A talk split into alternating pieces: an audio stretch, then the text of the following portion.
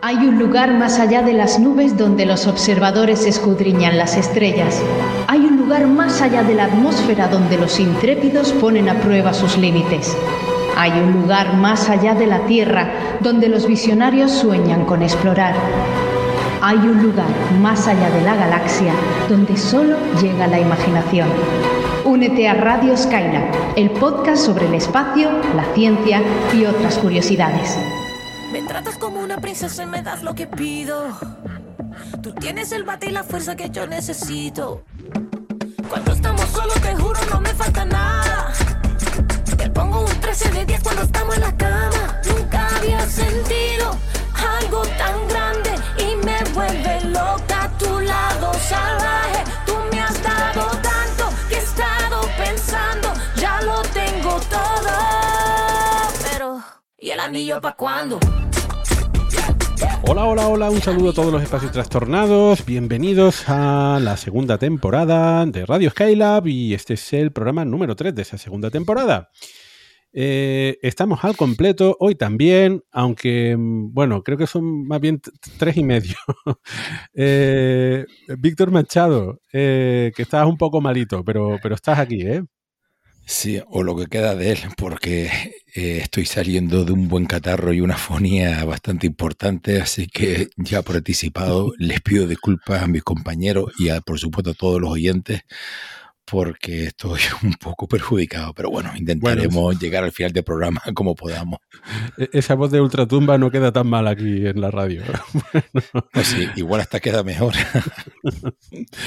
Bueno, eh, también está con nosotros Cavi Paso, de Saber. Hola, Cavi.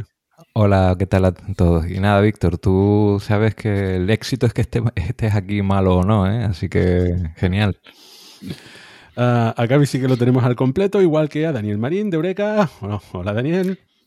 Hola, ¿cómo estamos? Eh, a Víctor Manchado le hemos dicho que nos haga señas para comunicar.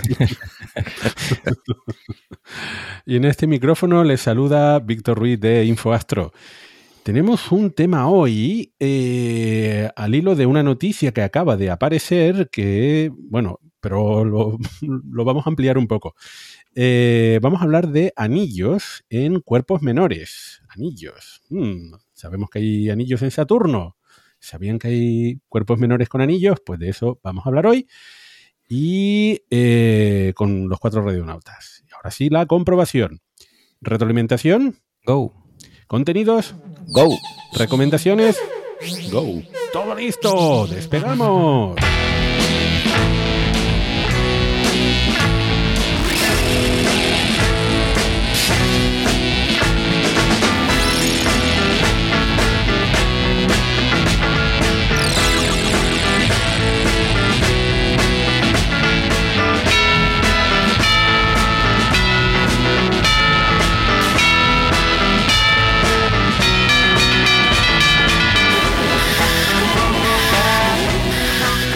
En Radio Skylab tenemos eh, un par de secciones. Esta es la primera de cada programa, retroalimentación, donde habitualmente contestamos a las preguntas de los oyentes.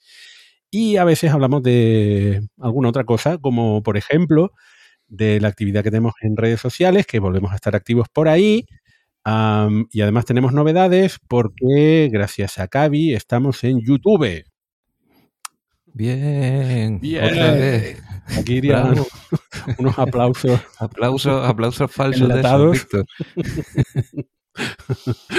Ah, bueno, que, que además te lo ocurra, eh, es el audio de, los- de los programas, pero además con una infografía ahí se escucha, se, se ve ¿no? la, la onda sonora. Eh, eh, y bueno, eso lo vamos a estar haciendo con, ojalá, con todos los programas de, de esta segunda temporada. Eh, muchas gracias, Cavi. Y también estamos en Mastodon. Es la red alternativa a Twitter, o no, depende, mm, es otra red social eh, federada y pues estamos en astrodon.social arroba Radio Skylab y en YouTube estamos en youtube.com arroba Radio Skylab guion bajito ES. Eh, algún día pon- pondremos todos estos enlaces en nuestra página web como tiene que ser. Y normalmente al final de retroalimentación no me pueden ver, pero estoy agitando las manos para que Cavi no termine. Así que en lugar de hacer eso, les voy a recordar que estamos en el apartado de correo 9001 35080 de Las Palmas de Gran Canaria. Y si nos envían algo, pues lo ponen a mi nombre, Víctor Ruiz, y entre paréntesis Radio Skylab. Y ahora sí, Cavi puede ir a las preguntas y despedir la sección. Muy bien, es que me gusta verte bailar, Víctor, es bastante divertido. Entonces, está, no sé, estaba con sentimientos encontrados. no, venga, vamos para allá. Tenemos unas cuantas preguntitas hoy. Ya empiezan los oyentes a dejarnos las curiosidades acumuladas y vamos a hacerlo lo mejor posible. Entonces, voy a empezar con una mm, sencilla, o puede que no tanto, ya veremos, que nos la hace Ross Wood y es una pregunta que dice así. ¿Cuál es la diferencia entre astronomía y cosmología? ¿Quién se anima? Bueno, esa, esa es fácil. La cosmología es una parte de la astrofísica que es una parte de la astronomía astronomía en general, pues se trata, son las ciencias o son las actividades relacionadas con la observación y el estudio de los cuerpos celestes.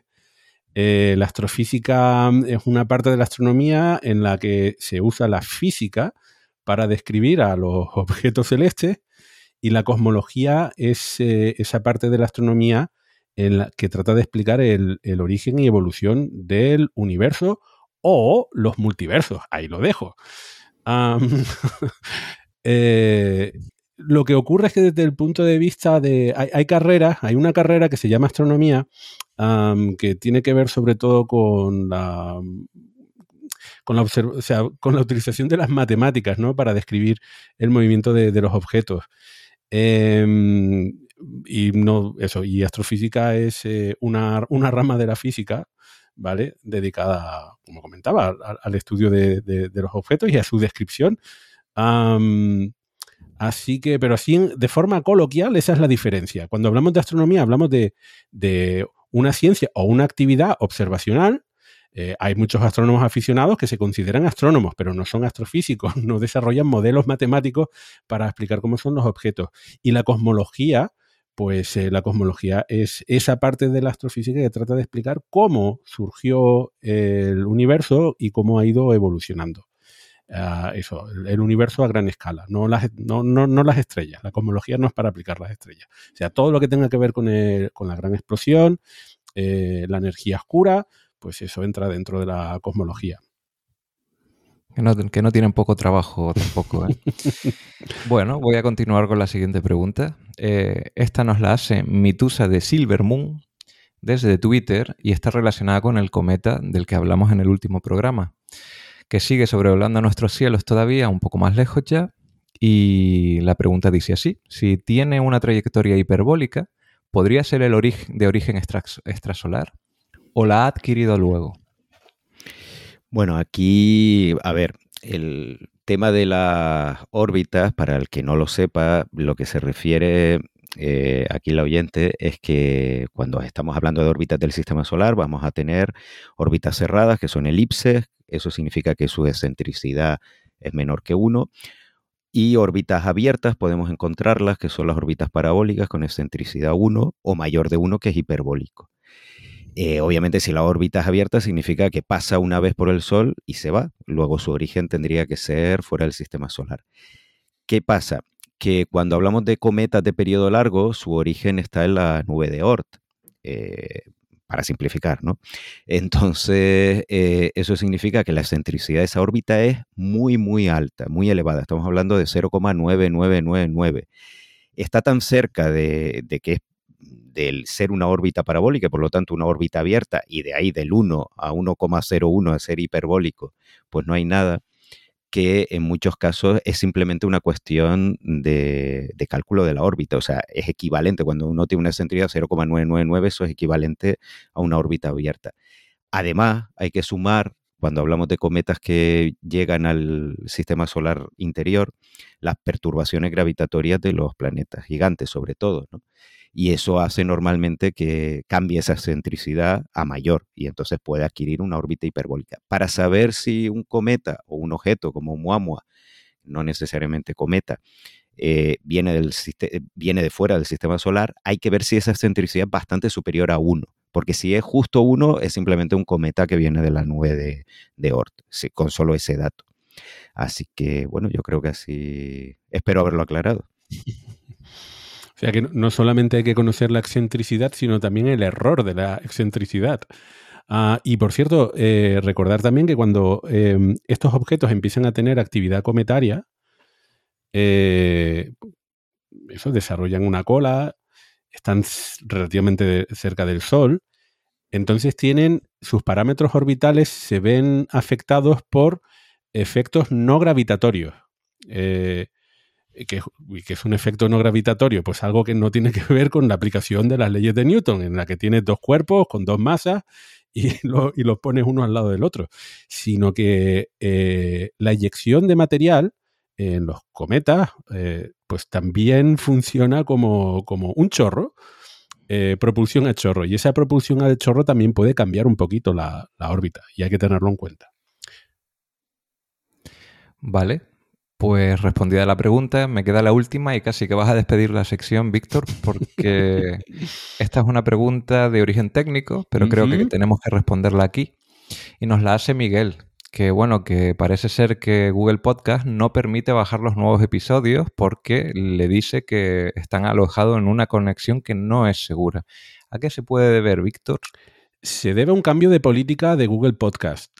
Antes permitían suscribirse a cualquier podcast que tuviese, que cuando te vas a descargar el podcast, el, fichero de audio está alojado en un servidor sin conexión segura, con HTTP, como sucede con los programas nuestros, que los, subo, los subimos a, un servidor que no tiene conexión HTTP seguro. Entonces, igual que han hecho eh, con el navegador, cuando accedes a una página web que no tiene conexión segura, pues te avisa, oiga, esta es una página web sin conexión segura. Em, y hay páginas web que yo no entiendo porque sale ese aviso. Si no introduces tu contraseña ni nada, pues no debería haber ese requerimiento. Pero bueno, es un aviso. Entonces, la, han restringido la política de tal forma que no te, no te muestran el aviso, sino directamente que no te puedes descargar. Dice, no, esta es una conexión no segura y por tanto no me voy a descargar el fichero. ¿Cómo solventarlo? Bueno, pues eh, hay una respuesta corta y una respuesta larga. Ah, la respuesta corta es que eh, en iVoox también tienes RSS del programa. Si vas a iVoox y con Google Podcast te suscribes al RSS de iVoox, te vas a poder descargar los programas con conexión segura y ya no tendrás estos problemas. La respuesta larga, más que respuesta larga, es que me va a tocar a mí arreglar el asunto y eso va a tardar un poco. Es que tengo que arreglarlo de la, lo de la conexión segura con el servidor donde tenemos alojados los MP3. Y, eso supone migrar de servidor, a instalar el certificado y bueno, pues eso, que en, un futuro próximo lo haré, pero de un día para otro no, no puedo. E, esa era la respuesta y ahora te toca a ti cerrar la sección. Vale.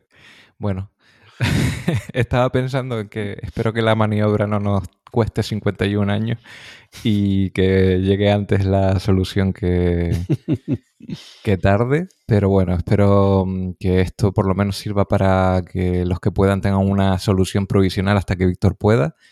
Y nada, hasta aquí la sección de retroalimentación.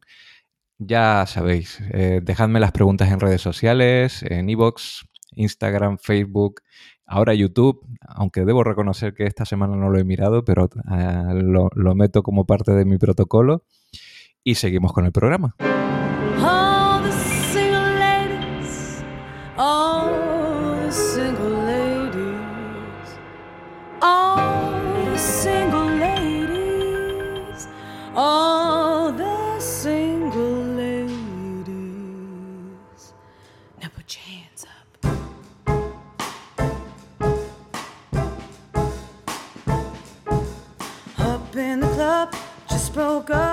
Hace unos días eh, ha aparecido una noticia en la que se han descubierto anillos eh, en un objeto que no es un planeta.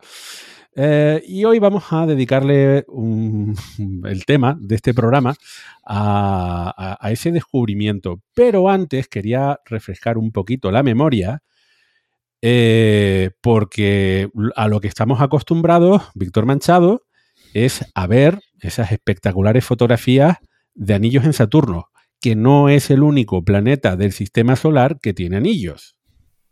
Efectivamente, desde luego Saturno no necesita presentación prácticamente, todos nuestros oyentes es raro que no hayan visto algunas de las magníficas y espectaculares fotos que, tenemos de los sistemas de anillos de, Saturno, que son tan espectaculares que se ven perfectamente desde la Tierra con un pequeño telescopio de, de aficionados no en vano fue el mismo Galileo el primero en detectar que había algo alrededor de Saturno. Lo que pasa es que el telescopio que tenía, que era pues, prácticamente de juguete, tenía muy mala resolución angular y muy mala óptica, no le permitía distinguir la, estructura de los anillos.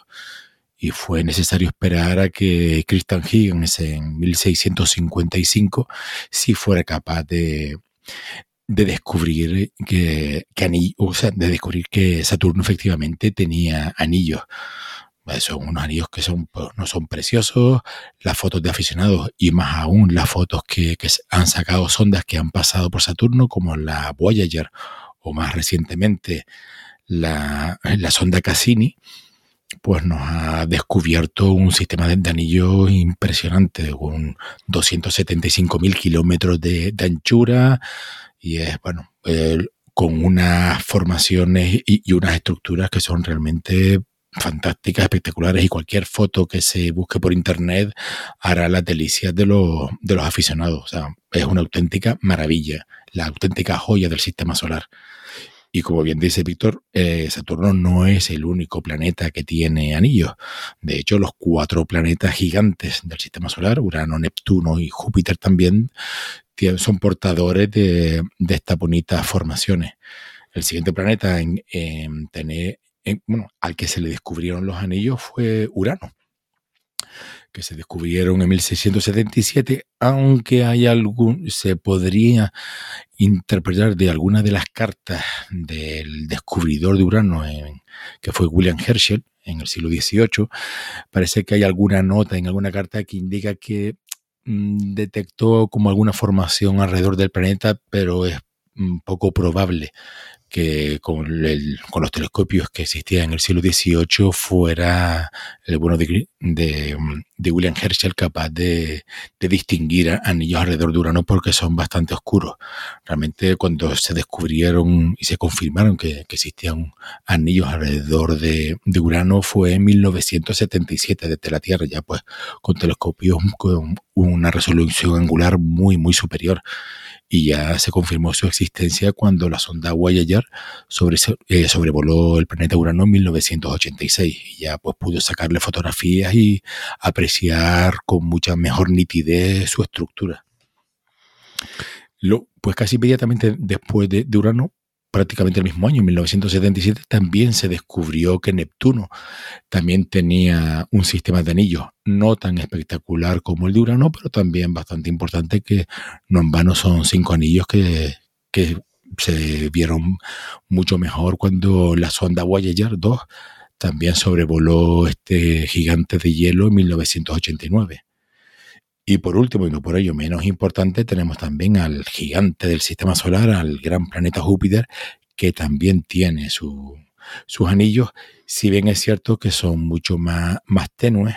Entonces no se ven desde la Tierra, solamente se han, bueno, se han observado desde las ondas interplanetarias que lo han sobrevolado pues a partir de la década de los 70, 80 y 90.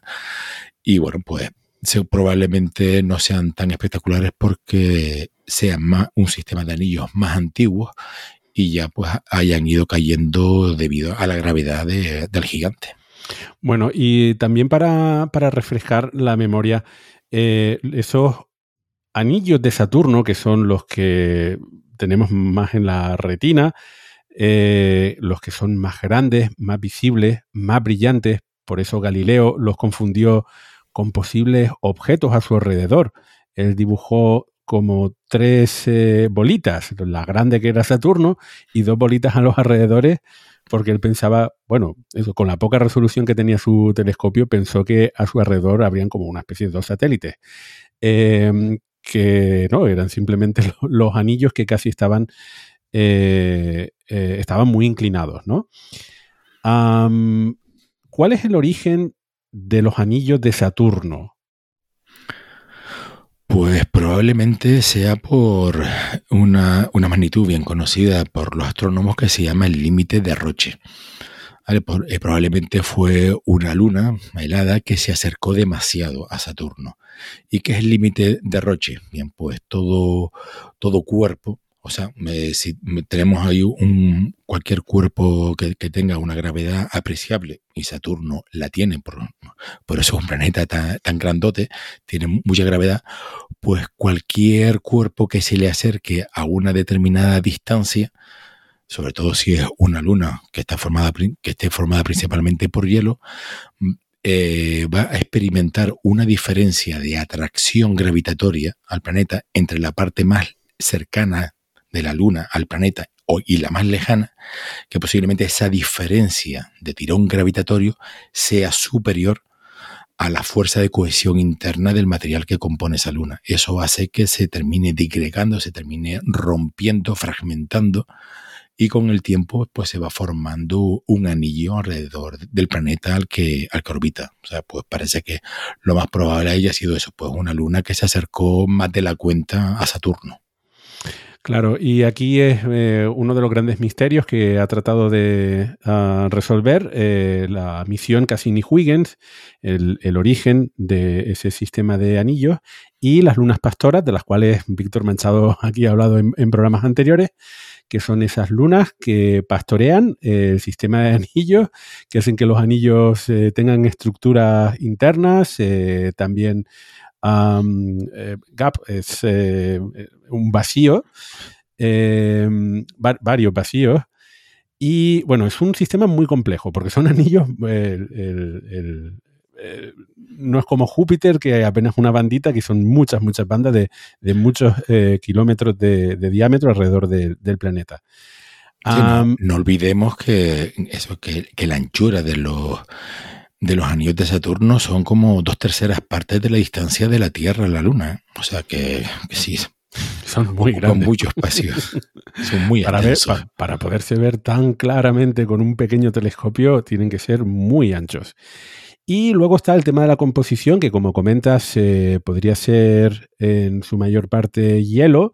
Entonces ahí hay una pequeña clave que es si es hielo y es material que podría irse evaporando o se podría ir yendo de alguna forma del planeta, los anillos, el sistema de anillos sería ah, algo no permanente, una estructura no permanente. Como quizás ha, podido ocurrir con, en Júpiter, ¿no? Con los anillos del, resto del planeta gigante. Sí, es posible. Bueno, de, hecho, el final de la misión Cassini, que recordemos que terminó zambulléndose en la atmósfera de Saturno para cuando ya se quedó prácticamente sin combustible para hacer maniobras, pues los responsables de la misión decidieron zambullarla en Saturno para evitar que perdiera el control y terminara estrellándose sobre Encélado o alguna otra luna que, que pudiera pues, tener interés de, biológico. ¿vale? Entonces, en, la, en las últimas órbitas que trazó Cassini alrededor de, Saturno, aprovecharon pues para estudiar la tasa de caída de las partículas de los anillos a, Saturno.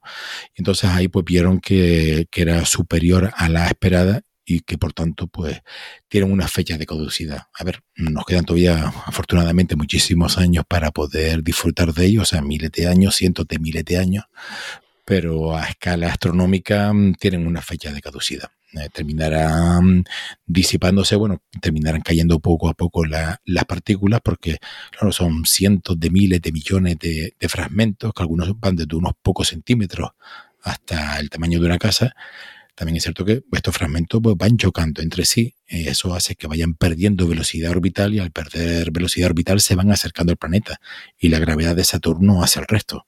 Entonces, bueno, pues eso, pues dentro de, unos cuantos millones de años nos quedaremos sin anillos en Saturno. Pero bueno, eso lo cambiaremos por, eh, por los anillos que tendrá Marte dentro de unos 50, 60 millones de años cuando Phobos termine acercándose más de la cuenta a su planeta y se termine fragmentando. Un apunte con los anillos de Saturno.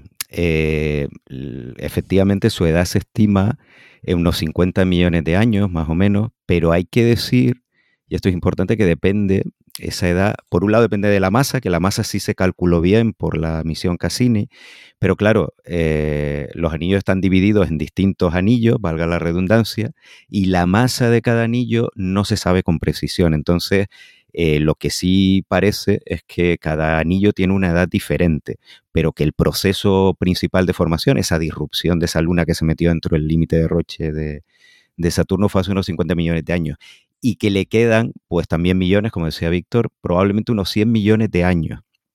Pero lo mismo, es decir, no va a desaparecer todo, sino que se quedará, pues a lo mejor dentro de 100 millones de años, el anillo más exterior, ¿no? El anillo A y esto, eh, lo que se suele decir con los anillos de Saturno, ¿no? debido a esta, esta vida que tienen y a esta vida, a estas recientes formaciones que los dinosaurios, si hubiesen tenido telescopios, probablemente no hubiesen visto los anillos de Saturno. A lo mejor sí, ¿no? Depende de qué dinosaurio. Un tiranosaurio rex a lo mejor sí, un dimetrodón a lo mejor no, depende, ¿no? Pero podría ser. No me imagino un, un tiranosaurio rex con con los brazos suficientemente largos para manejar un telescopio.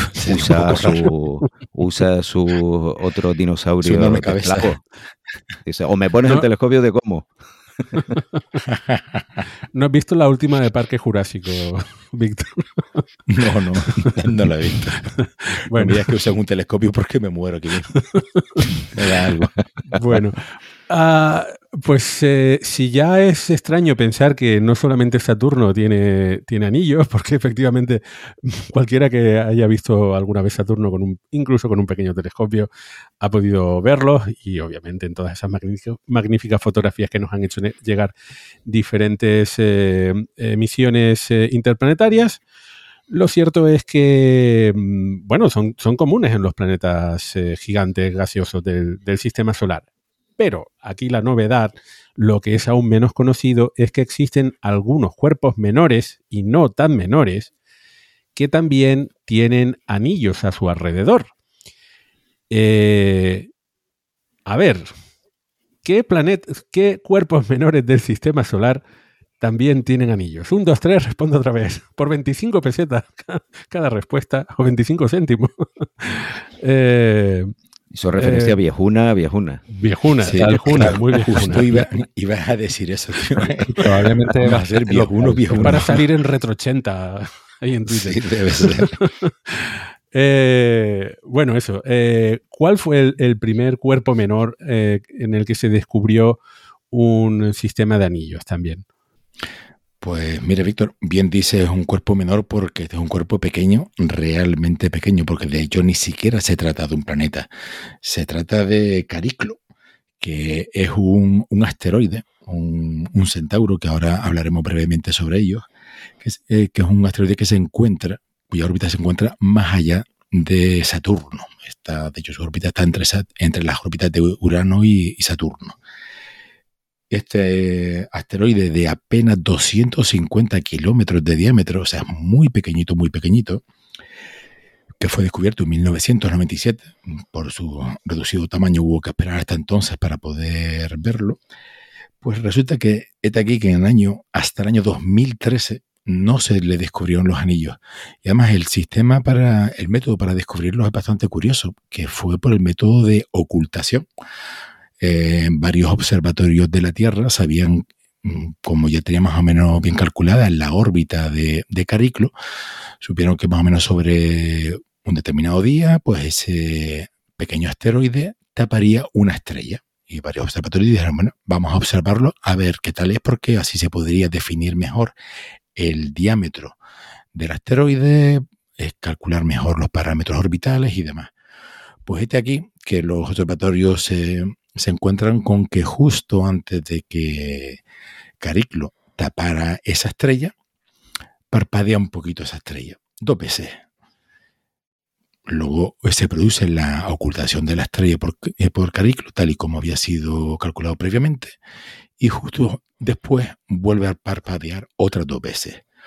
Eh, y eso pues ya les pone en alerta a los astrónomos y dice, uy, ¿qué, ¿qué ha pasado aquí? Qué cosa tan curiosa que justo dos veces antes de que llegue Cariclo a la estrella eh, baje el brillo, luego se tapa completamente, vuelve otra vez a verse la estrella y otra vez vuelve a parpadear. Y eso era consistente con la existencia de no uno, sino dos anillos alrededor de este pequeño asteroide. Eh, eh, bueno, aquí hay cosas interesantes que se repiten en otros descubrimientos. Eh, la observación, sobre todo la observación mediante ocultación de estrellas. hay, hay, una asociación a nivel internacional que lo que se dedica es a predecir ocultaciones por planetas menores y otros objetos del sistema solar vistos desde la Tierra. Eh, la idea es que con un catálogo de estrellas y su, conociendo su posición precisa, eh, ellos son capaces de decir en qué, más o menos, con cierto error, en qué momento y en qué lugar de la Tierra va a pasar esa sombra de ocultación. Ah, y claro, y eso es muy interesante porque no hace falta enviar una sonda para, a ese cuerpo para poderlo definir, eh, para saber cuál es su diámetro. Y a su composición no, evidentemente, para eso hay que hacer espectrografía o ir para allá y hacer fotos, etc. Pero para conocer cuál es eh, su, su, forma, su morfología, eso se puede hacer a través de ocultaciones por estrellas. Y lo interesante no es solamente enviar a una sola persona a, a mirar la ocultación, sino a tener varias personas en, eh, la banda de, ocultación para poder definir justamente cuál es el diámetro, ¿no? Si tienes a unas personas que están situadas a 300 kilómetros de otra estación de observación y ellos no son capaces de verlo, pues eso significa que eh, el, tamaño del, del cuerpo ocultado, pues tiene que ser menor. Entonces, cuantas más personas, tengas, cuantas más estaciones, más telescopios tengas en, en, esa línea de ocultación, vas a poder definir mejor. Entonces, esto no es que haya habido por aquí un señor que viera la ocultación y ya está, ¿no? Generalmente se hace una campaña y hay varias personas observando, eh, con lo cual, mm, cuando ves eso que titilea, pues no es que justo en ese momento le pasó, pasó cruzó una nube por ahí eh, y, la, y, la, estrella titiló un poquito, sino es que si, si, ves esa ocultación, la ves reproducida en diferentes estaciones, eso significa que es una observación real. Y esta fue una sorpresa, porque eso, antes y después de la ocultación por el cuerpo principal y como bola extra también podríamos añadir que hace apenas unas poquitas semanas el supertelescopio espacial James Webb también ha vuelto a repetir la jugada observando a Cariclo, aprovechando que también se iba a producir otra ocultación visible desde la, desde la posición del web y ha pues también medido y confirmado la, la existencia de los anillos de Cariclo. Eso ya es abusar. usar el telescopio espacial Hubble, perdón, el, James Webb para cualquier cosa es abusar, madre mía, madre mía. Em, y por cierto que para muchas de estas historias que también se utilizan luego eh, mm, para algunas de, las misiones interplanetarias que hay por ahí, eh, el satélite espacial eh, Gaia, ese que ha hecho un catálogo en tres dimensiones y muy preciso de la posición de las estrellas, de es eh, muy, muy útil justo, justamente para predecir con muchísima precisión las ocultaciones. Bueno, pues eh, tenemos Cariclo, que es un centauro. Eh, ¿Hemos explicado ya lo que es un centauro? Uy, no, no, en verdad. los centauros es una familia de, asteroides cuyas órbitas están entre Saturno y, y, Urano, o sea, entre 1.500 y 3.000 millones de kilómetros del Sol. El primero en ser descubierto es eh, el asteroide Quirón, que fue un, centauro, que por cierto también se sospecha que igual podría tener anillos. No se han confirmado. Ha habido tres observaciones en los años 90 y, y a principios y en el 2011, creo que fue en el 93, en el 94 y en 2011, otras observaciones que apuntan a que también tengan anillos, lo que pasa es que esa todavía no se ha confirmado. O sea, está ahí como en sospecha. Igual también podría tenerlo. Eh, cosas interesantes de Quirón es que tiene una doble eh, matriculación. Eh, tiene como doble nacionalidad. Tiene la nacionalidad de cuerpo menor como si fuera un asteroide. Y eh, luego tiene la nacionalidad de, cometa. Es también el 95P, el 95 cometa periódico registrado. descubierto en 1977 por el mismo descubridor que Caronte, Charles Cowell y se le supone un diámetro de alrededor de unos 200 kilómetros, que es más o menos lo que estabas comentando que tenía Cariclo.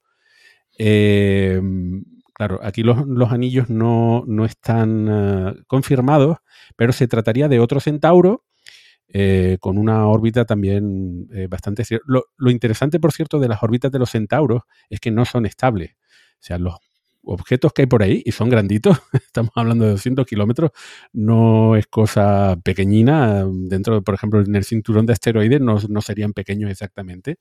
Como cometas tampoco serían nada pequeños. Eh, pues, eh, eh, en fin, que un cuerpo de esta de este tamaño tenga comportamiento cometario y además que tenga órbita inestable para los que se dedican a, a escribir ciencia ficción, creo que da algunas ideas.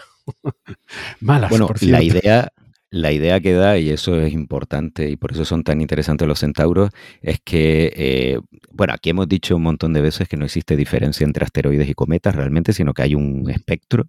Y en el caso de los centauros es que son objetos del cinturón de Kuiper que han sido pues colocados en estas órbitas inestables por la gravedad de los planetas gigantes. Pero son eso, es como son objetos del cinturón de Kuiper, como una especie de Plutón o Caronte, pero más chiquititos y por lo tanto, como todos los objetos del cinturón de Kuiper son entre comillas cometas eh, y muestran su actividad solo cuando se acercan al Sol, ¿no?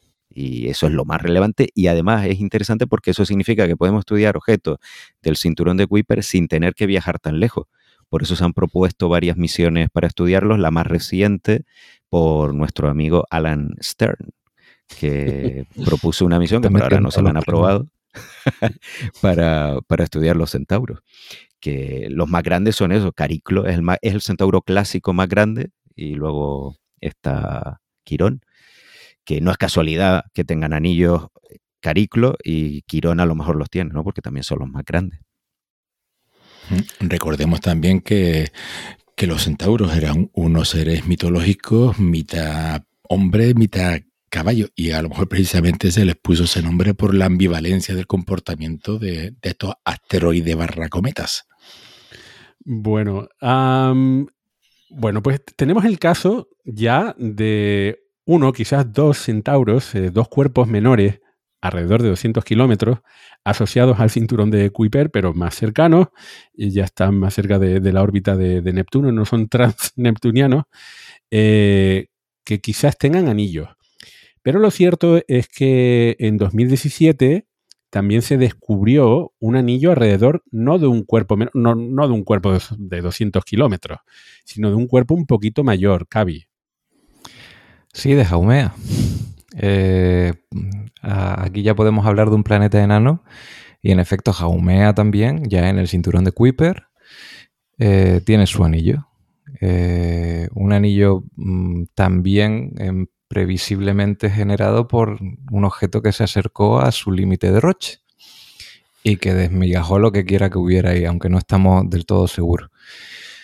Y bueno, Ahí seguimos sumando ya cuerpos pequeños con más, con más adornos. El caso de Omea, eh, eh, el descubrimiento de Omea, yo creo que lo hemos comentado muy por encima en algún programa, fue controvertido porque involucró a... hubo un rifirrafe entre dos equipos, uno español y otro estadounidense. El estadounidense, por lo visto, ya tenía observaciones eh, lo que pasa es que no las había comunicado. el equipo español lo comunicó en, 2005 y el equipo estadounidense pues se enfadó. Eh, pero lo cierto es que, bueno, eh, hay personas que opinan que deberían darse pues el descubrimiento a los dos, al equipo de Mike Brown, que es uno de los que anda buscando el planeta 9, Mike Brown y a José Luis Ortiz. La historia es que José Luis Ortiz, que estuvo involucrado en el, descubrimiento de Omea, pues eh, eh, fue el descubridor, su equipo fue el descubridor de los anillos de Omea. eh, en 2017 y también por el método de tránsito, perdón, de, ocultación. y lo interesante de Aumea es que el, objeto no es eh, esférico. Eh, hablamos de un planeta nano, pero cuando hablamos de planeta nano, justamente, que en su momento estuvimos debatiendo la definición, ¿no? Que es un, que es un planeta, que es un planeta nano, y siempre anda revoloteando por ahí encima, bueno, pues entonces son circulares, tienen que ser objetos suficientemente masivos como para que sean circulares. Aumea no es nada circular. Eh, tiene un. Eh, su, eje mayor tiene 2.000 kilómetros y su eje menor tiene 1.000 kilómetros. Es, eh, está escachado. Lo han escachado. Un balón de rugby. Y a lo mejor el anillo tiene que ver con esa forma oblonga, ah. esa forma de, elipsoide entre ejes. ¿Quién sabe? No, sabemos cómo se han formado estos anillos. Bueno, y eso nos lleva al descubrimiento de hoy. Ah, bueno, de, hoy porque lo han anunciado hoy. no, no publicamos hoy mismo el programa, pero lo han anunciado hoy y resulta que a través de Quaoar, que es otro eh, cuerpo menor, eh, pero no tan menor porque tiene mil, un transneptuniano de nada menos que mil, alrededor de mil kilómetros, mil cien kilómetros de diámetro. Eh, pues han descubierto otro anillo. Eh, bueno, pero antes de hablar del descubrimiento de los anillos, eh, cuéntanos un poquito acerca de este cuerpo. Vamos allá. Eh, estamos hablando de un, objeto transneptuniano. Vamos allá. Estamos hablando de un objeto que está más allá de Neptuno, del cinturón de Kuiper, de un tamaño bastante considerable, de hecho está dentro del top 10 de objetos mayores que conocemos a día de hoy en, el cinturón. Creo que está en la posición 7, pero no pondría la mano en el fuego por eso. Y sí, como bien dijo Víctor, aproximadamente unos 100 kilómetros de diámetro, que sería más o menos, para que nos hagamos una idea, la mitad del tamaño de Plutón. Eh, fue descubierto en 2002 por dos astrónomos, Chad Trujillo y Michael Brown, y apenas unos años después se le descubrió una luna que se llama Hayward. Y nada, estos nombres, eh, por si alguno se plantea si esto tiene un origen, en efecto, como fueron descubiertos en el Observatorio de Palomar, pues se buscaron eh, de las mitologías de los pueblos cercanos, nativos de allí, algún nombre y encontraron precisamente a Kuawar y a, a que son pues deidades creadoras, la deidad creadora y su hijo, ¿vale? Ese sería un poco los datos así a grandes rasgos. Pero bueno, hablemos ahora un poquito del descubrimiento, ¿no? Eh, este descubrimiento se hizo buscando objetos brillantes en el cinturón de Kuiper. Se utilizó uno de los telescopios del Observatorio Palomar. Lo curioso de esto es que cuando se observó, después se buscaron imágenes previas de archivos y se encontraron algunas, bastante viejas de hecho, eh, dos fotografías, dos placas fotográficas de archivos de, sacadas por un tal Charles T. Kowai ya en 1983, pero incluso más antiguas, había unas hechas por Edward Roth de 1954, o sea que podríamos haber realmente, si se hubiera puesto más atención quizá, o si pues esto es muy difícil de ver con esas placas, pero realmente ya había una prueba de la existencia de Kowai ya en esos años. Muy bien, confirmado el descubrimiento, pues nada, decir que Michael Brown, que ya lo hemos mencionado varias veces por aquí, pues que ha contribuido al descubrimiento de Jaumea, de Eri, de Makemake, etcétera, ¿no? Eh, como ya expliqué, el nombre tiene origen en la mitología de la zona, pero también otra cosa curiosa es que fueron bastante respetuosos y les preguntaron a los nativos sobrevivientes de ese pueblo si tenían permisos para ponerles esos nombres, ¿no? Que de hecho se lo dieron, porque si no, no estaríamos hablando de esa denominación pero ah, también tuvo otra denominación, se le asignó el número de planeta menor 50.000. Y esto no fue porque le cayera justo el 50.000 a un planeta tan grande, sino que, bueno, redondearon para que quedara bien teniendo en cuenta su gran tamaño, ¿no? Y bueno, ya para ir eh, avanzando en, los datos del planeta y ya entrar en materia de noticias, decir que está bastante lejos. Su órbita tarda unos 288 años en ser completada. Está a 43 unidades astronómicas de nosotros de media, que no es poco. Y bueno, es un objeto clásico del cinturón de Kuipers, no tiene resonancia con Neptuno. O sea que no se ha visto eh, afectado gravitacionalmente por él, creemos. Aunque, bueno, sí, miento, porque lo cierto es que tiene una inclinación de unos 8 grados y esto sí se cree que pudo ser por... Eh, y esto es una teoría, no está confirmada del todo, pero esta gran inclinación, que es bastante grande, eh, comparado con otros cuerpos del cinturón de Kuiper, pudo deberse a la migración en el sistema solar primitivo de Neptuno eh, durante, su, durante su viaje hacia el exterior. Así que ahí estoy presentando a Cubar. Ya mm, para conocerlo un poquito mejor y ya, ya ser amigos de él, pues eh, sabed que tiene un albedo muy bajo, o sea que no es que sea especialmente brillante. Eso es probablemente porque ha perdido sus hielos o gran parte de ellos. Eh, mm, su superficie será moderadamente roja y eh, bueno, pues otra de las cosas que tiene interesantes y que, que es bastante común, o creemos que es bastante común en esos objetos, es que hay pruebas de criovulcanismo.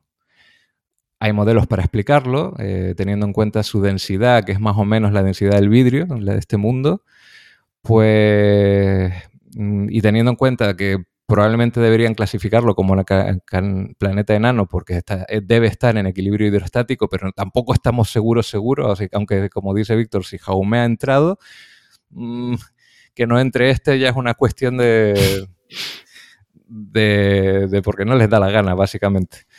Eh, nada, diciendo que este criovulcanismo puede explicarse quizá por la eh, desintegración de elementos radiactivos de su interior. Pero bueno, como he dicho, no estamos seguros. Y ahora el añadido, y ya entrando en la noticia, pues sí, además de su pequeña luna de 170 kilómetros, Jaumea, perdón, eh, tiene anillos. Les, les, han descubierto unos anillos. Y estos anillos, y ya dejo a mis compañeros que sigan hablando, tienen algo peculiar, porque a diferencia de otros, pues no están cerquitas del límite de Roche. Y esa es una de las partes interesantes de la noticia. Bueno, el descubrimiento tiene su intríngulis, eh, Daniel, porque resulta que en lugar de utilizar una red de telescopios aquí, que telescopios a veces no tienen que ser eh, especialmente potentes, ¿no? Para ver algunos eh, de estas ocultaciones. En este caso sí, porque estamos hablando de objetos bastante débiles. Em, bueno, aquí hay algo muy curioso y es que han utilizado un satélite de observación, un telescopio espacial, mm, no es el Hubble, no es el James Webb, eh, para hacer el seguimiento. Entonces, a ver, a ver si yo lo entiendo, porque los satélites no están dando vueltas por ahí, no es mucho más complicado eh, predecir cuándo puede haber una ocultación y, cuadrarla con un satélite que con un eso que desde la Tierra pues sí, sí, de hecho yo todavía no entiendo muy bien cómo lo han logrado, ¿no? Evidentemente con, cálculos y con matemáticas se puede hacer, ¿no? no tiene tanto misterio, pero lo que sí es difícil es eh, la precisión del apuntado, porque lo que comentabas tú antes, toda ocultación estelar por parte de un cuerpo menor tiene un grado de error, eh, principalmente porque no se conoce bien el tamaño y no se conoce bien la órbita de ese, de ese objeto normalmente, en la mayoría de los casos.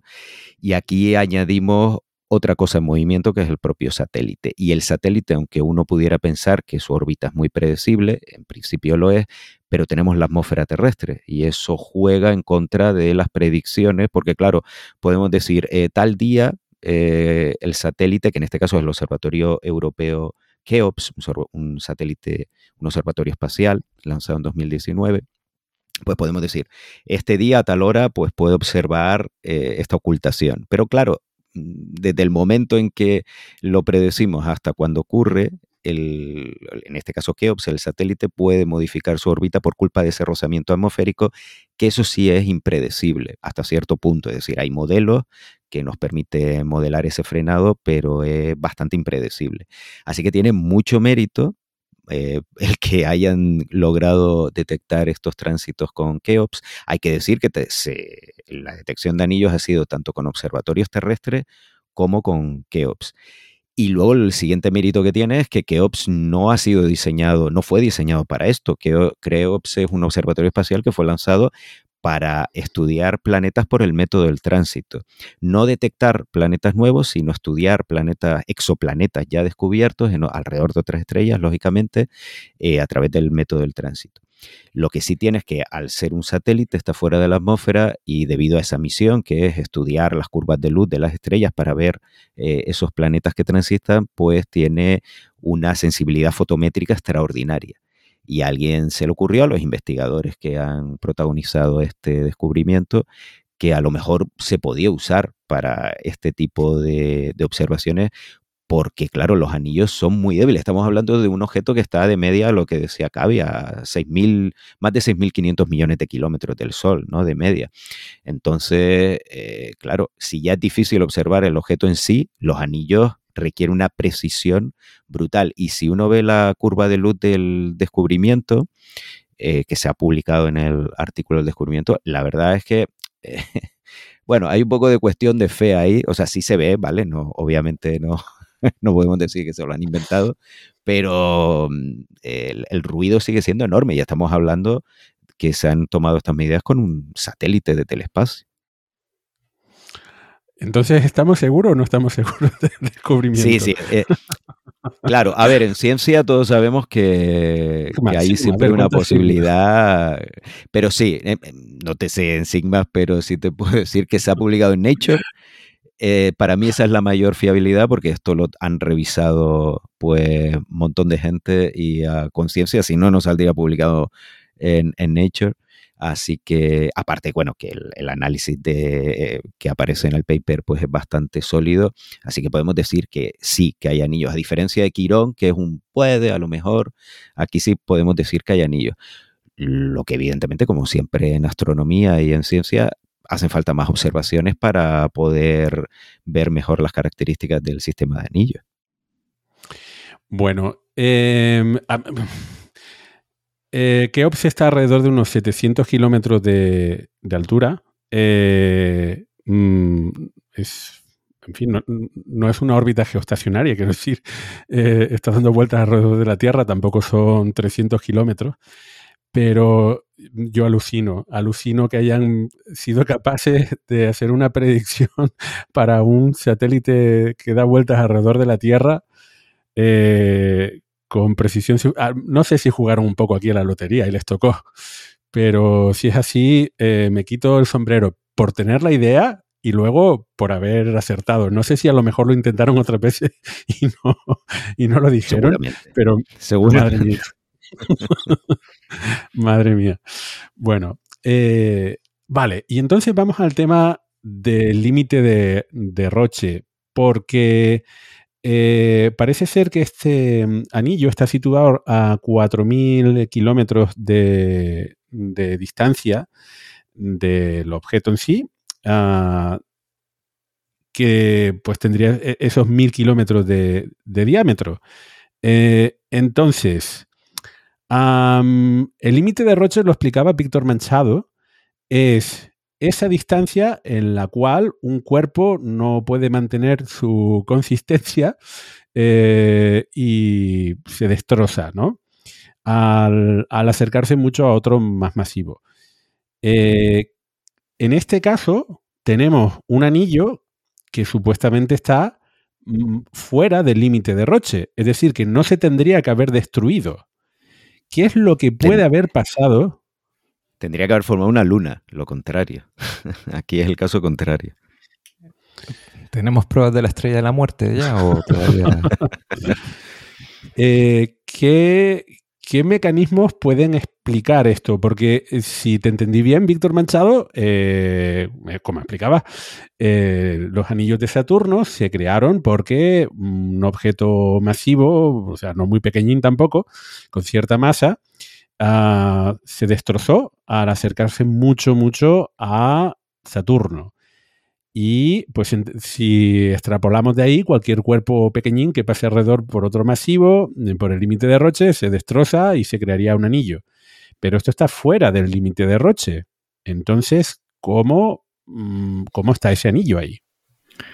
Pues sí, eh, es uno de, los interrogantes que surgen tras el descubrimiento que, bueno, pues ahí ya tienen entretenimiento los astrónomos, yo que sé, mecanismos posibles para estos anillos.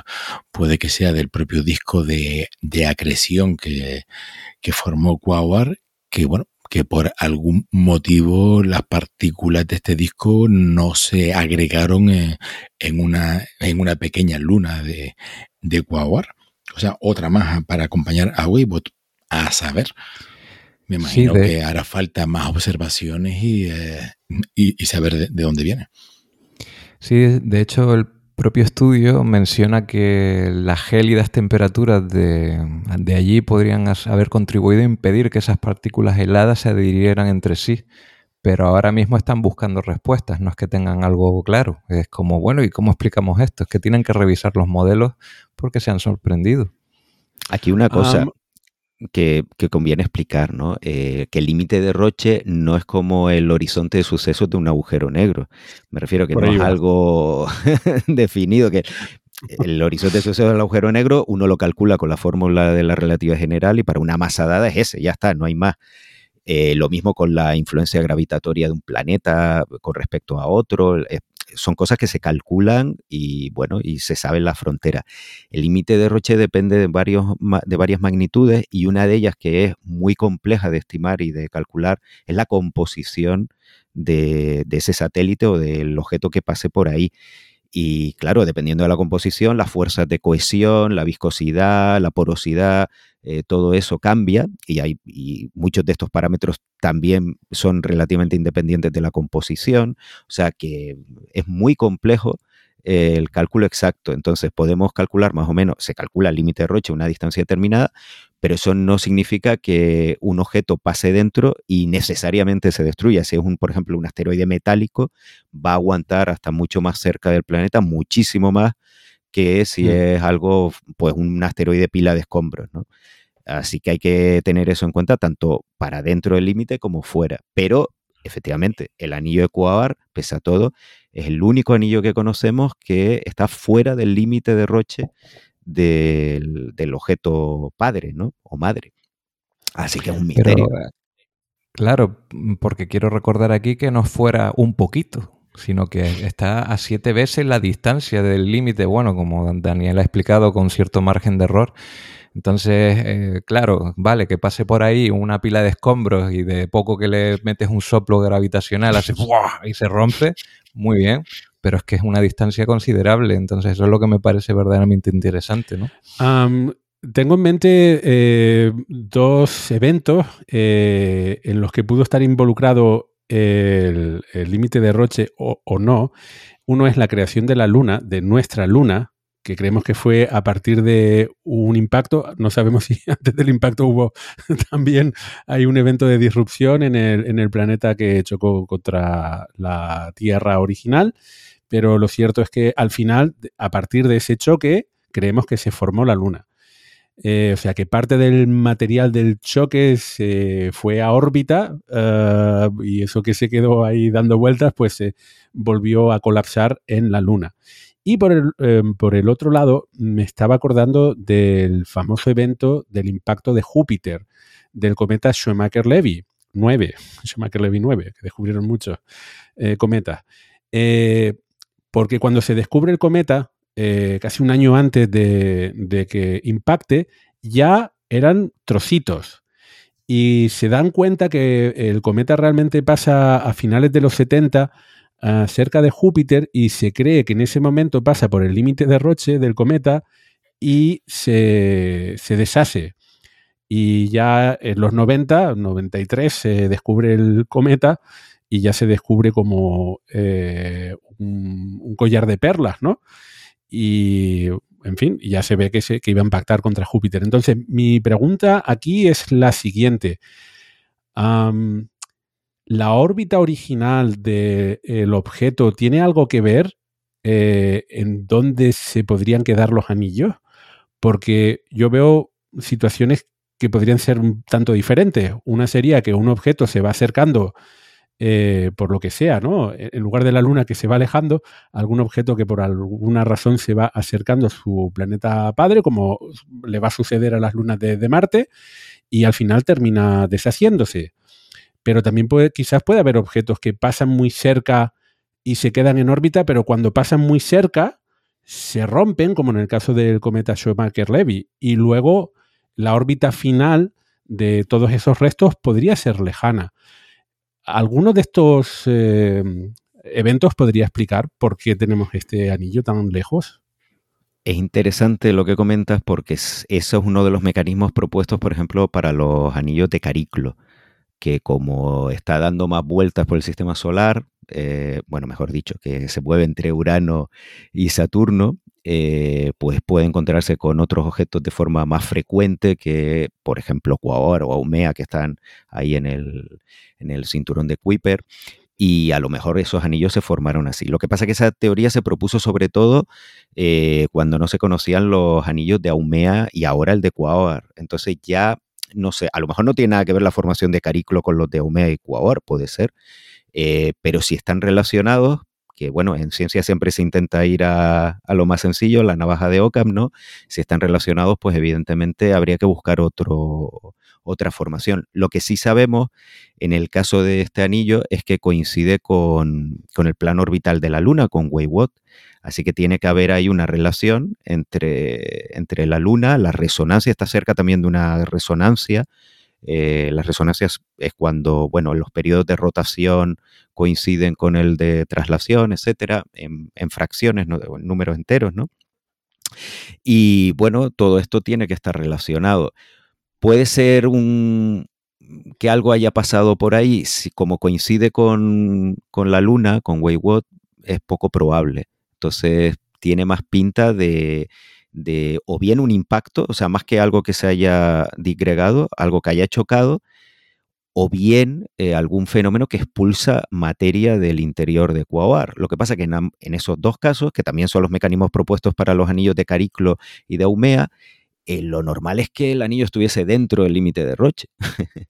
Pero bueno, puede haber sido un suceso que, que generase un anillo muy grande y que el resto se haya disipado, haya caído a la superficie ecuador o se haya ido al espacio interplanetario y esta zona más estable que está cerca de una resonancia, este anillo que es el que hemos detectado, es lo que quede de, un o bien un fenómeno de criovulcanismo o bien un impacto. Pero la verdad es que es un misterio complicando mucho la historia y que y, si, y si el objeto tiene una luna, la luna no puede ser de pastor y si la órbita de la luna va moviéndose también vaya pastorizando, pasteurizando, no sé, ya me, confundo ya. Como la leche. Pasteurizando. Lista para consumo. Entonces ah. tenemos que decir que son unos anillos de la leche o qué. en fin. Eh, por cierto, que comentabas lo de la, luna y la tierra, y efectivamente ahí hay un tema que cuando se ponen los modelos de, de formación de la luna por el impacto de TEA, ¿no? o CEIA o como lo queramos llamar, pues eh, esos modelos, uno de los problemas que tienen es que muchos de ellos predicen que el material pasa demasiado tiempo dentro del límite de roche de la Tierra, el material resultado de esa colisión. Y eso, claro, es un problema para explicar la formación de la Luna, porque la Luna se tiene que formar fuera del límite de Roche. Entonces hay modelos que tienen que explicar, eh, los ajustan para que el impacto sea de tal manera que la materia se quede más bien fuera del límite de Roche. Y, y no es sencillo. O sea, modelarlo no es nada sencillo. Una pregunta, eh, pero en realidad medio lo hemos hablado ya. Eh, si hay, ahora mismo lo habéis dicho, eh, la Luna se está alejando de la Tierra.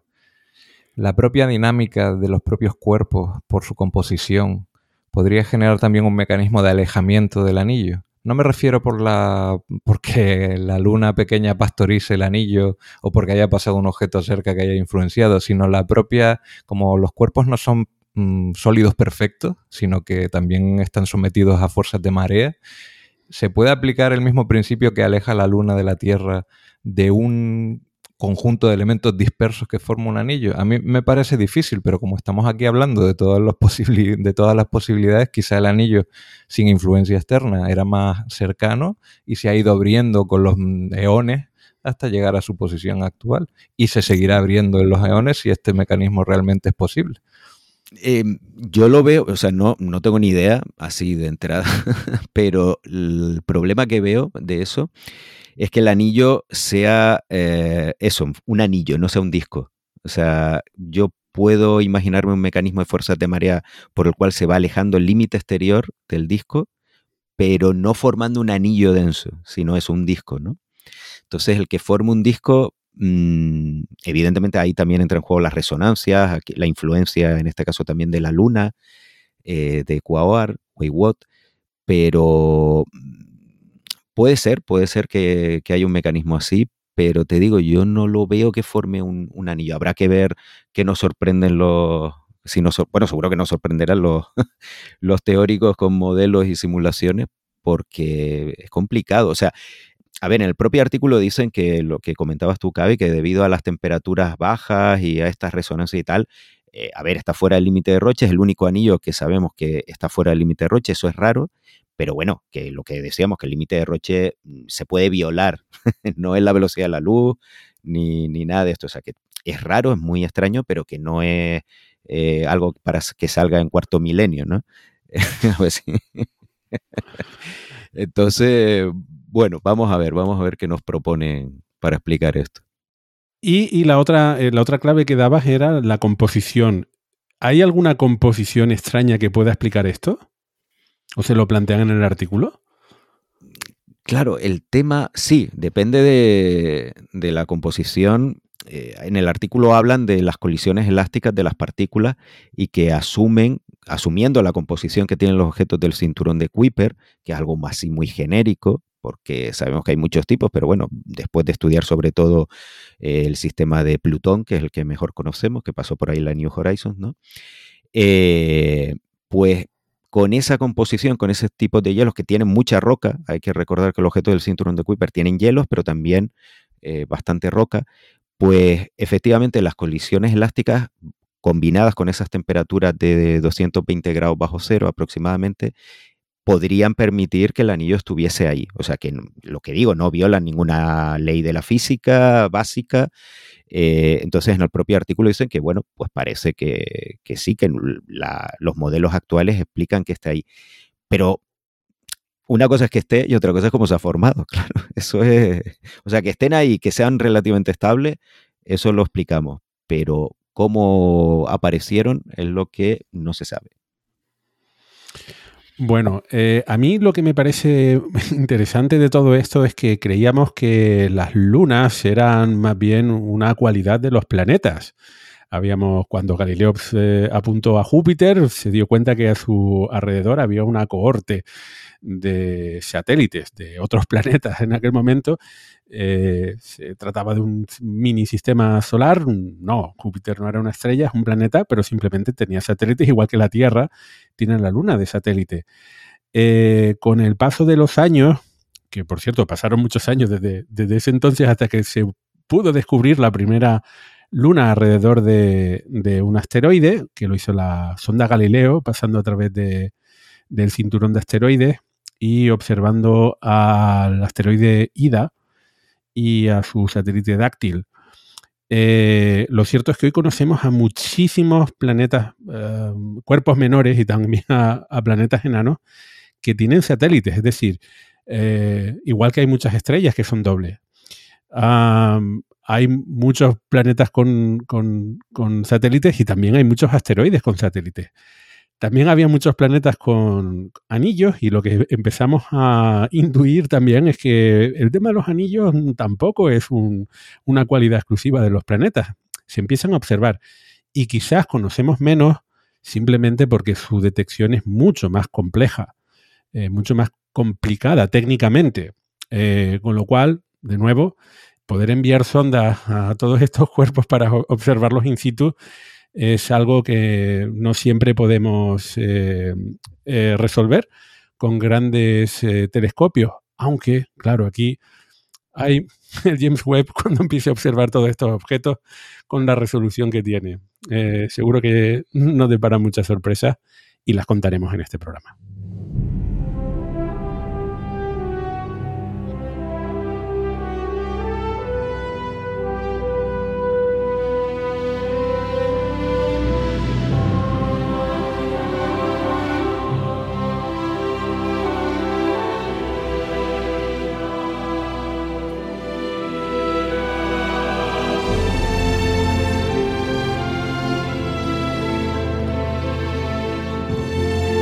Y la segunda sección de un programa habitual de Radio Skylab es la sección de recomendaciones, donde, bueno, antes mm, los cuatro de nosotros hacíamos recomendaciones. Ahora vamos uno por uno y hoy le va a tocar a, a Daniel. Daniel Marín, de Eureka, nos va a hacer una o más de una recomendación en este programa. A ver, Dani. Bueno, vamos a hacer, sí, vamos a hacer dos recomendaciones. Una es un libro que se llama Descubriendo Galaxias y la autora es Almudena Alonso Herrero y está ilustrado por Jesús Romero. Es un libro de la editorial Next Door Publishers, que aunque suene así en inglés, es una editorial. Como Radio Skylab, vaya. Exacto, que, que bueno, en fin no, editorial eh, española. O sea, el libro original no es traducción, libro original es en, escrito en español. Y bueno, lo primero es decir que el libro, obviamente lo recomendamos, por eso está en la sección de recomendaciones, eh, pero recomendamos el libro en papel, porque aunque puedan encontrar por ahí, que creo que no, no está en formato electrónico, pero si alguna vez se lo pasa a alguien o en PDF o lo que sea, no, no, no hay que comprarse el libro físico porque es una edición maravillosa, preciosa. Y bueno, ¿de qué va el libro? Eh, pues el libro es básicamente mm, utilizar la galaxia como excusa, entre comillas, para tener, para relatar una historia de la astronomía. Entonces, eh, es un libro muy interesante, sobre todo también para todo tipo de público, para gente pues espacio trastornado avanzada que ya sepa del tema, como habla de, historia, pues a lo mejor hay alguna cosa que no sabemos y podemos aprender, y para el público en general también. Y ya digo, la edición es preciosa, eh, vamos, eh, muy delicioso el libro y altísimamente recomendable, ¿no? Y además es, pues bueno, los autores son españoles, la editorial española, así que hay que promocionar un poquito también que, tenemos aquí. Que, por cierto, eh, Em, los responsables de, de Next Door Publishers, Publishing, eh, son miembros de Naucas. Eh, sí. Eh, y suelen querer apostar por, por esos autores españoles, mm, publicaciones originales y además currarse bastante, bastante la, edición de los libros. Así que yo ese lo he visto en las librerías, pero no lo había ojeado. me, me, llamó mucho la atención que tampoco me saltó las alertas por ahí en las redes sociales, así que chicos, eh, que tampoco se publican tantos libros en, español de astronomía. Eh, estoy deseando echarle un ojo con lo que dices tú de la edición interna, eh, interior. muy bonito, muy bonito, muy cuidada, muy mimada la, la edición. Y la segunda recomendación, como esto ha sido algo patrio, local, eh, pues claro, tenemos que recomendar cosas anglosajonas o si no nos van a cerrar el, eh, el podcast. Entonces, voy a recomendar otra cosa diferente. Esto era un libro, pues ahora un canal de YouTube para aquellos que prefieran el tema audiovisual en vez de leer. Y el canal eh, es el de Cool Worlds de David Keeping. Ah, que bueno, si no lo conocen, pues lo tienen que conocer ya. Es una maravilla de canal. Eh, David Keeping es astrofísico, él está especializado en el estudio de exoplanetas, sobre todo exoluna, y el canal mm, habla de eso, pero habla de muchísimo más, ¿no? Él ha decidido que quiere ser una especie de Carl Sagan moderno y sus vídeos son, hay de todo, pero hay auténticas obras de arte, ¿no? desde el punto de vista de la comunicación científica, me refiero. Así que es un canal muy recomendado, ¿verdad? Está en inglés, pero bueno, se pueden eh, traducir los subtítulos.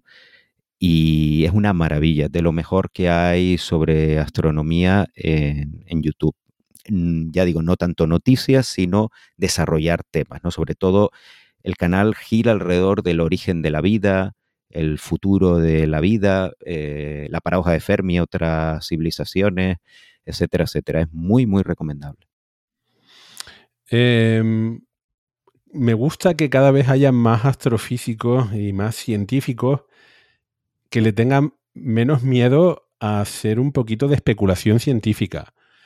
Que la especulación científica no es ciencia y Carl Sagan siempre intentaba eh, ofrecer eh, y aclarar cuándo estaba comentando algo que era conocimiento científico y cuándo era especulación. Pero dentro de la comunidad científica no se ve muy bien todavía que de forma pública al menos eh, existen científicos haciendo ciertas especulaciones.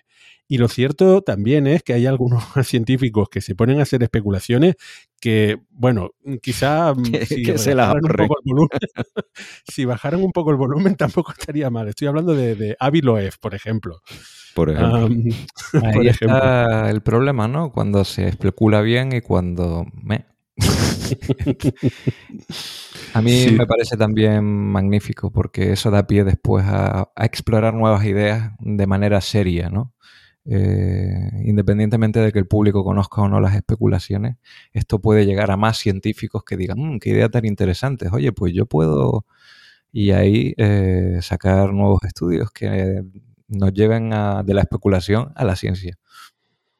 Estoy suscrito al canal de, David Keeping. Se curra muchísimo, eh, completamente de acuerdo, se curra muchísimo los vídeos, eh, lo guioniza bastante bien, trata de desarrollar ideas, pero también la edición está bastante bien, utiliza imágenes que, bueno, no son suyas, eh, pero tratan siempre de apoyar la explicación.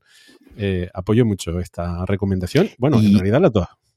Y una cosa, yo recomiendo todo el canal, pero si hay que escoger un vídeo, recomiendo uno que es el de la primera civilización inteligente en emerger en la galaxia, que es lo que tú decías, una, es, casi ciencia ficción, es más ciencia que ficción, que el vídeo se apoya en eso, una, obviamente ficción, ¿no? De cómo pudo haber sido la primera civilización inteligente que surgió en nuestro universo, en, bueno, en nuestra galaxia, ¿no? Y es una obra de arte. Eh, aquí sí que tiene imágenes propias. Eh, bueno, pues de todo el canal, si alguien quiere introducirse, creo que este es un buen vídeo para, para, ver de qué va el canal, ¿no? Es una maravilla. Eh, si alguien no sabe cómo llegar a estos contenidos, recuerden que dejaremos los enlaces en nuestra página web, radioscaela.es.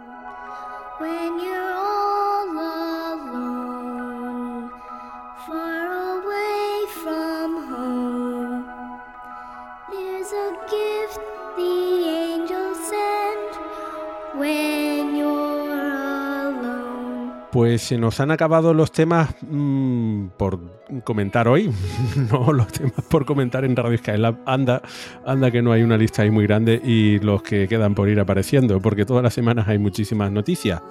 Eh, por cierto, mm, también antes de finalizar el programa, muchísimas gracias otra vez por todos los mensajes de apoyo. Eh, veo que hay muchas personas que están, se han alegrado de que vayamos recuperando la frecuencia nosotros también estamos intentando que la producción de cada programa pues no lleve tanto tiempo como originalmente. Sabemos que hay alguno que dice, ah, mm, hostia, solamente una horita, estaba acostumbrado a las tres. Bueno, pero vayan sumando hora, hora a hora, vayan sumando y seguramente a final de, un trimestre, de un semestre, van a tener casi más horas que eh, con la frecuencia de publicación anterior. Eh, así que muchas gracias, muchas gracias mm, por los mensajes de, apoyo y por escucharnos por ahí. como siempre, ya estamos preparando el próximo programa. Eh, esperamos que hayan disfrutado mucho de, de, este programa como lo hemos hecho nosotros. Y nos vemos dentro de muy poquito. ¡Hasta luego!